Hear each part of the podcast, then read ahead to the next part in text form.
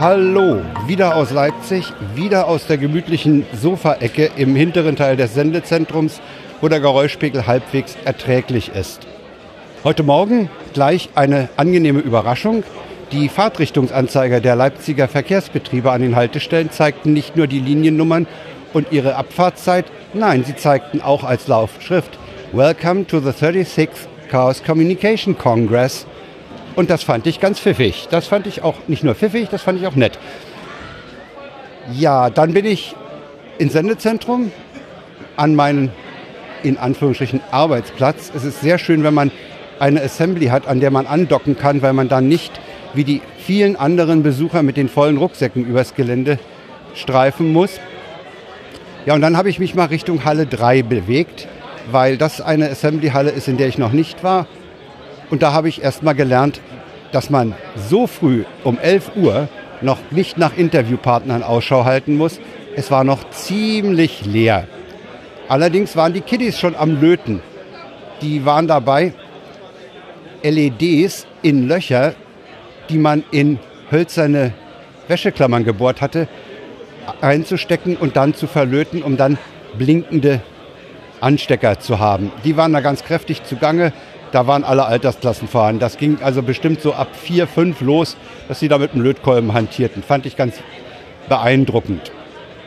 Ja, und dann bin ich da so durch die Gegend geschlendert, habe mangels Interviewpartnern mich erstmal umgeschaut, aber dann plötzlich sah ich ein Schild, ein Pesthörnchen.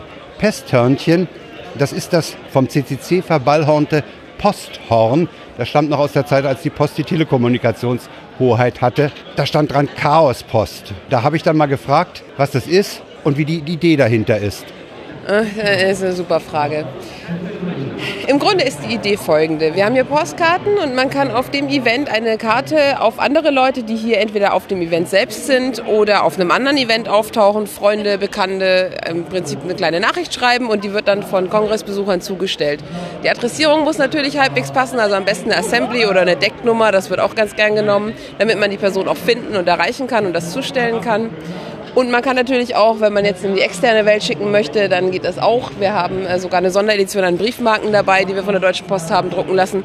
Was im Übrigen ein großer Spaß ist, die zu überzeugen, ein Pesthörnchen auf eine Briefmarke zu drucken. Finden die nicht so witzig. Also in die externe Welt schicken geht auch. Wir finanzieren das alles über Spenden. Aber der Grundgedanke an sich ist und bleibt, Leute vernetzen, das Event nochmal von einer anderen Seite zeigen und einfach Menschen zusammenbringen. Ja, und ein bisschen auch altertümliche, in Anführungsstrichen, Technik verwenden.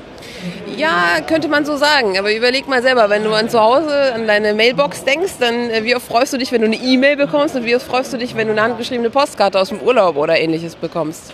Ja, über Postkarten freut man sich, klar. Exakt, das ist die Idee. Leuten Freude machen. Und das wird angenommen. Das wird angenommen, so könnte man das sagen. Andere Leute behaupten, wir wären ein bisschen explodiert. Also wir haben auf dem 34C3 angefangen mit so kleinen Nachrichten auf dem Kongress. Dann kamen die ersten Leute, ja, aber ich möchte meiner Oma auch noch was schicken. Na gut, dann haben wir auch externe Post angenommen. Um, seit dem 35C3 haben wir, na, genau genommen seit der HIP in dem Jahr, haben wir eigene Briefmarken, die wir von der Post drucken lassen. Auf dem Camp hatten wir dann so 90 Kilo Postkartenverbrauch, das sind so annähernd 20.000. Und auf dem äh, jetzigen Kongress auf dem 36C3 sagen Prognosen einen Verbrauch von 50k Postkarten voraus. Die Post hat euch Briefmarken gedruckt. Das ist doch eigentlich eine hoheitliche Sache. Ja. Geht das nicht über das Finanzministerium? Ja, so ähnlich. Also es gibt ein Postgesetz, das sollte man kennen. Es gibt außerdem die AGB der Deutschen Post und wenn du Briefmarken drucken lässt, das nennt sich Postmarke individuell, das kann im Prinzip jeder machen, ähm, dann schließt du mit denen einen bestimmten Kaufvertrag ab. Äh, das Witzige daran ist, dass laut Postgesetz, AGB und so weiter du nichts drucken darfst, was, da, was geeignet ist, mit dem Postwertzeichen verwechselt zu werden. Und die lehnen dir Aufträge auch einfach begründungslos ab. Das dürfen die. Da muss man dann ein bisschen Überzeugungsarbeit leisten, argumentativ, ähm, mündlich, fernmündlich vor allen Dingen, um dann die netten Damen dort dazu zu bewegen, das Motiv dann doch zu genehmigen und dann bekommt man diese Marken. Ist nicht ganz trivial, muss ich zugeben. Typischerweise wird sowas im Übrigen von Privatpersonen genutzt, um äh, beispielsweise so Hochzeitseinladungen, ja, wenn du da das Foto vom Brautpaar draufdruckst, dann so Hochzeitseinladungsmarken zu haben. Das ist so der übliche Use Case, weshalb die Deutsche Post das hat. Äh, wir haben das halt ein bisschen, wie soll ich sagen, naja, ist halt gehackt worden. Sorry. ich hatte ja schon gesagt, dass hier viele E-Scooter unterwegs sind. Es gibt übrigens auch Muskelkraftbetriebene Roller.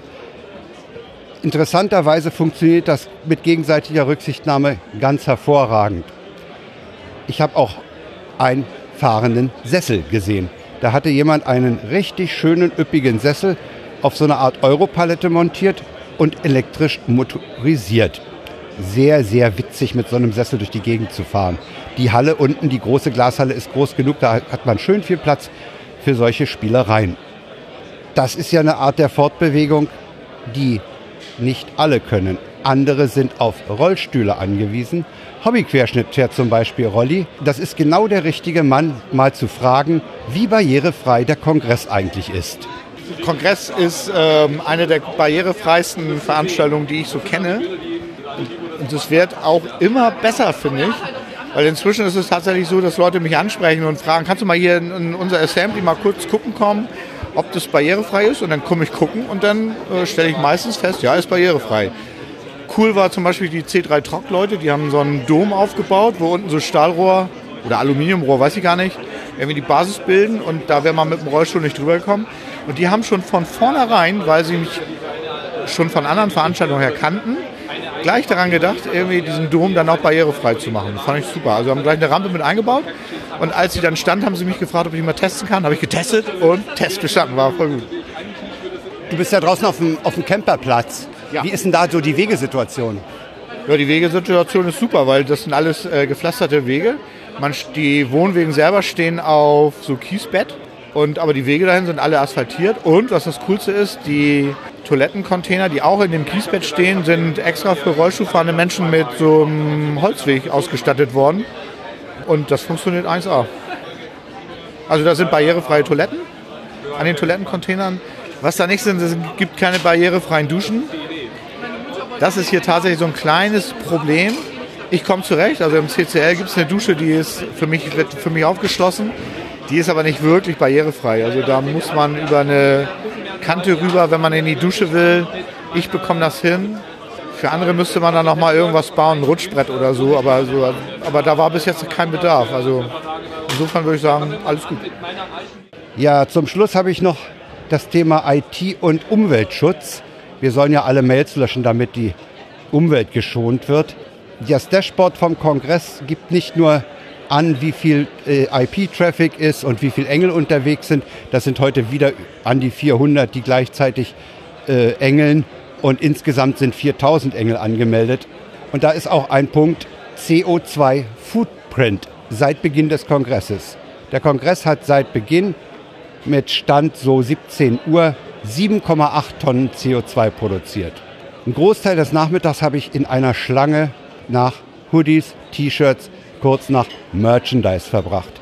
Die Schlange ist länger gewesen als die Glashalle und die Glashalle ist 280 Meter lang. Also die Schlange war weit über 300 Meter. Ich schätze auf 310, 320 Meter lang. Nach einer Stunde hatte ich mein Zipper, mein T-Shirt und den Hoodie für Vanilla Chief. Da ich nicht der einzige Podcaster bin, möchte ich die Hörer noch auf eine in den Shownotes verlinkte Kuration von Sascha Hiller hinweisen. Der sammelt alle möglichen Podcasts, die sich hier mit dem Kongress beschäftigen oder vom Kongress aus produziert werden. Und die Talk-Aufzeichnungen trudeln mittlerweile auch auf mediaccc.de ein. Für die Leute, die nicht hier sind oder hier sind, nicht live sehen konnten, sind die Aufzeichnungen jetzt auch langsam verfügbar. Das lief ein bisschen schleppend an, aber mittlerweile trudeln die auf dem Server ein und können angeschaut, nachgeschaut werden. Ja, so viel für heute.